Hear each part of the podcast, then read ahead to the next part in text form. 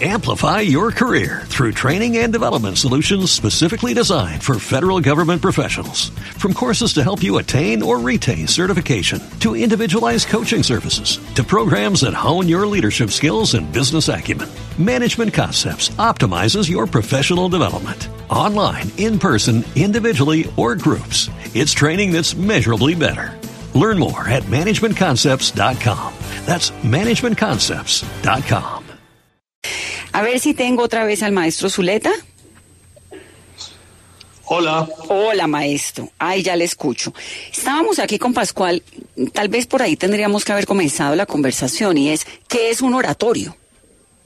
Bueno, venga, le cuento qué es un oratorio. Un oratorio es una composición larga para orquesta, coro y solistas. Son un estilo de composiciones que son parecidas a una ópera, pero son de temas sagrados. Los ejemplos del oratorio son, por ejemplo, el Mesías de Handel, son las pasiones de Bach y tienen tres ingredientes principales. El primer ingrediente son los recitativos, que es donde se cuenta la historia. Recitativos es como cuando canta uno al mismo tiempo y va hablando y ahí se cuenta la historia. Luego tiene las arias solistas, que es donde un cantante canta solo y canta y hace reflexiones acerca de la historia que se está contando. Y lo tercero son los coros, y es donde todo el coro también ayuda a contar la historia o reflexiona acerca de la acción o de lo que está pasando. La diferencia con la ópera y el oratorio es que el oratorio es principalmente sobre temas sagrados.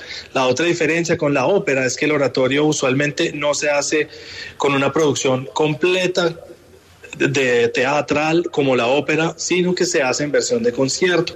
Los oratorios empezaron particularmente en la época de Cuaresma y en la época de Adviento, que eran épocas en las que no se permitía eh, la presentación de las óperas y por eso se empezaron a hacer oratorios acerca de temas sagrados en esas épocas, pero luego trascienden los oratorios la época de Adviento y de Cuaresma y se vuelven de cualquier época y también en el presente hay oratorios que son como la ópera, completamente actuados. Este oratorio panhispánico va a tener una presentación en marzo 31 de abril primero que es completamente actuado. Eso es un oratorio. Alejandro, ¿qué tanta libertad hay a la hora de, componer un oratorio? Porque me imagino que ese ambiente sacro que tiene, pues también tiene ciertas exigencias. ¿Hay absoluta libertad? ¿Se puede mover uno eh, absolutamente tranquilo o aquí hay unos moldes que hay que respetar de alguna manera?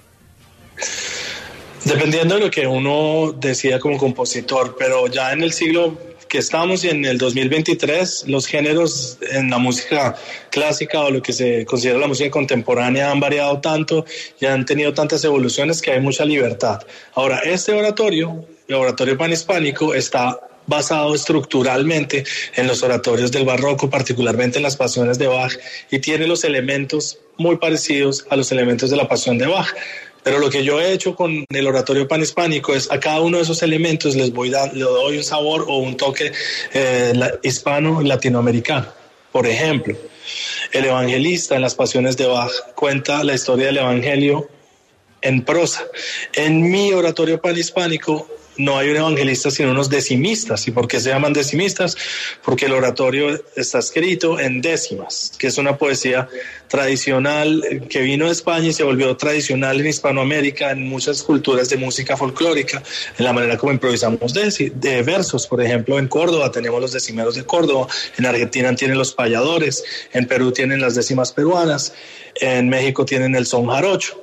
Entonces, por ejemplo, en mi oratorio, en vez de tener un evangelista, tenemos dos decimistas.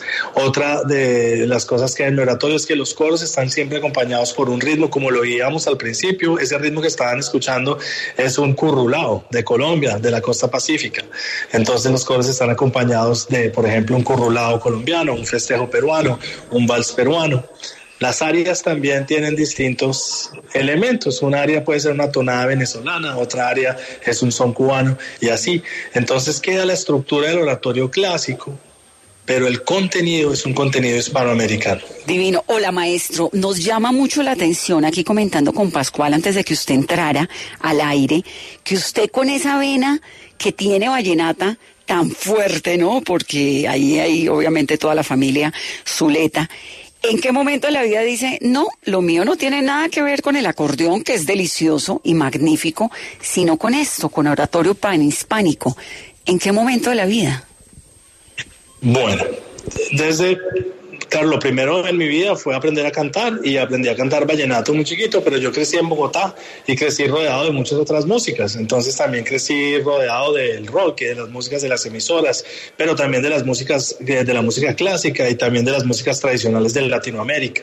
Entonces, mi vena azuleta sí, claro que está ahí y aprendí muy chiquito a cantar vallenato, inclusive tengo un proyecto de vallenato en Nueva York en donde hago vallenato con piano que se llama el Vallenato Collective, es un grupo que lleva 10 años y nos hemos presentado en muchos lugares acá, pero poco a poco fui cogiendo la ruta de la música clásica, entonces estudié música clásica en la Javeriana, después me vine a Nueva York, aquí estudié jazz y luego me dediqué a la música coral, vocal, especialmente al repertorio de música sagrada y a la ópera. Hice un doctorado en Manhattan School of Music, en, donde estudié con Kent Riddle, uno de los mejores directores corales de los Estados Unidos. Y hace 10 años estoy dedicado a la música coral y es una pasión que, que, reúne muchos de mis talentos, porque precisamente en este oratorio eh, reúne tanto el talento de la música clásica como el conocimiento que tengo de la música clásica, tanto el conocimiento de las músicas folclóricas. Pero claro que el inicio del conocimiento de las músicas folclóricas en mi vida empieza con el vallenato, pero no se queda ahí. El vallenato es algo que me inicia e inicia la curiosidad en mí de aprender otras cosas. Qué maravilla. Pues la verdad que esto me parece absolutamente hermoso. Estoy fascinada escuchándolo y qué dicha a todos los que puedan ir a, a disfrutar de su concierto. Un gran saludo, maestro. Muchísimas gracias por tenerme hoy en el programa. Hello, it is Ryan, and we could all use an extra bright spot in our day, couldn't we? Just to make up for things like sitting in traffic, doing the dishes, counting your steps, you know, all the mundane stuff. That is why I'm such a big fan of Chumba Casino. Chumba Casino has all your favorite social casino style games that you can play for free anytime, anywhere with daily bonuses. That should brighten your day a little. Actually, a lot. So sign up now at chumbacasino.com. That's ChumbaCasino.com. No purchase necessary. VGW. Void were prohibited by law. See terms and conditions. 18 plus. Lucky Land Casino. Asking people, what's the weirdest place you've gotten lucky? Lucky? In line at the deli, I guess? Aha, in my dentist's office. More than once, actually. Do I have to say? Yes, you do. In the car before my kids' PTA meeting. Really? Yes. Excuse me, what's the weirdest place you've gotten lucky? I never win and tell. Well, there you have it. You can get lucky anywhere playing at LuckyLandSlots.com. Play for free right now. Are you feeling lucky?